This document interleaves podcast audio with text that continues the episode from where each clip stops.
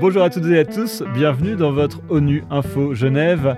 Alexandre Carrette pour vous présenter votre journal d'information sur l'actualité de la semaine au sein de la Genève internationale.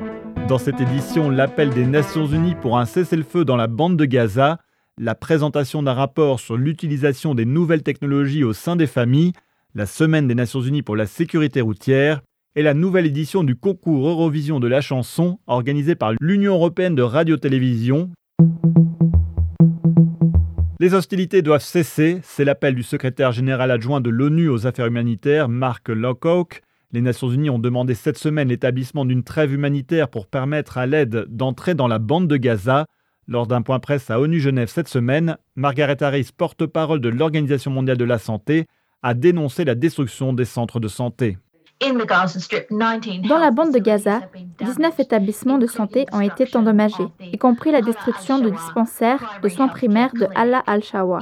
En Cisjordanie, 41 agents de santé ont été blessés et 21 véhicules de santé endommagés.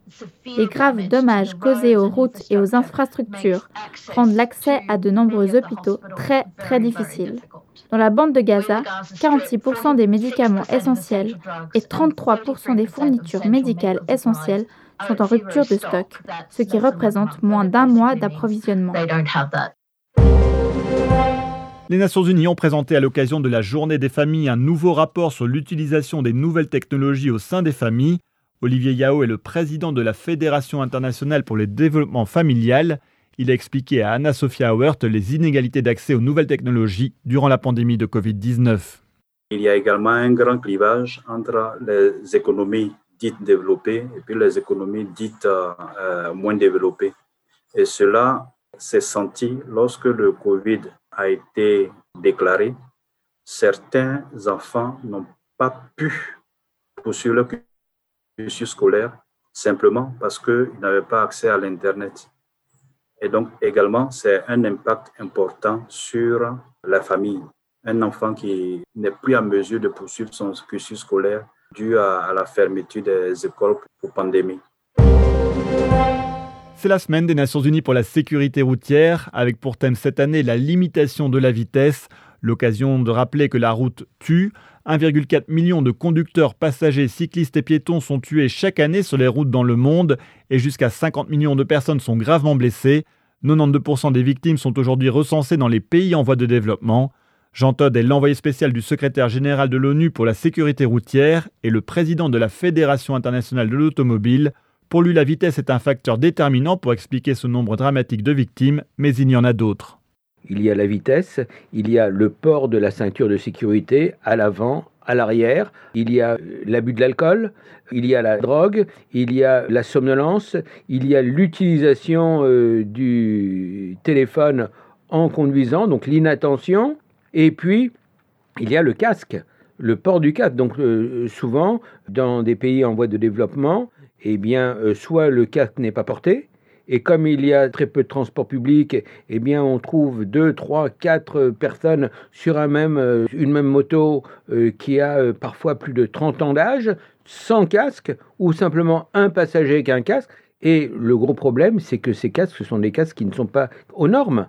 Et là, on vient de développer en liaison avec les équipes des Nations Unies, les équipes techniques de la FIA, on a développé un casque à bas prix à moins de 20 dollars qui correspond aux normes UNICI.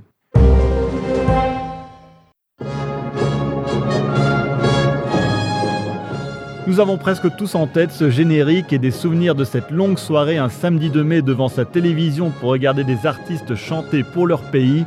Une soirée haute en couleur avec des artistes d'un soir, mais aussi des révélations qui deviendront des stars internationales comme ABBA.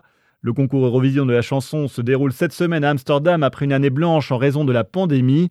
À la manœuvre pour faire vivre ces soirées devant des dizaines de millions de téléspectateurs, l'Union européenne de radio-télévision, qui est basée à Genève, Nadja Boukart est responsable de l'événement pour l'UER. Elle a répondu aux questions d'ONU Info Genève en direct d'Amsterdam juste avant le premier live. Je ne me trompe pas si je vous dis que c'est quand même c'est un des événements phares de, de l'UER fête le 65e cette année, donc c'est un événement qui existe depuis longtemps. le rôle de l'UR. Alors nous, en fait, on, coordonne tout. On est les coordinateurs de, l'événement. Et c'est nous qui rassemblons donc euh, chaque année tous les intervenants. Et euh, nous, notre travail commence euh, le lendemain de, la victoire. On est tout de suite en contact avec la chaîne qui, va produire le show de, de l'année d'après. On rassemble les partenaires, on est en contact avec le pays hôte, la ville hôte, et euh, on a aussi une équipe euh, à l'interne qui s'occupe de tout ce qui est communication juridique, mais aussi de la partie euh, production, coordination. Et on rassemble tout. On est les coordinateurs de l'événement. Et c'est la fin de cette édition. On se quitte en musique avec les vainqueurs de la dernière édition de l'Eurovision, Duncan Lawrence des Pays-Bas avec sa chanson Arcade. À la réalisation de ce podcast, il y avait François Soubiguerre, à la préparation Anna-Sophia Wirth. Je vous donne rendez-vous mercredi pour l'invité de la semaine avec Laurent Attarbeirou, président de l'Association internationale des soldats de la paix. Nous évoquerons la journée internationale des casques bleus qui sera célébrée le 1er juin prochain à ONU Genève. L'actualité des Nations Unies continue sur le site web ungeneva.org et sur le compte Twitter en français ONU Genève. À très bientôt.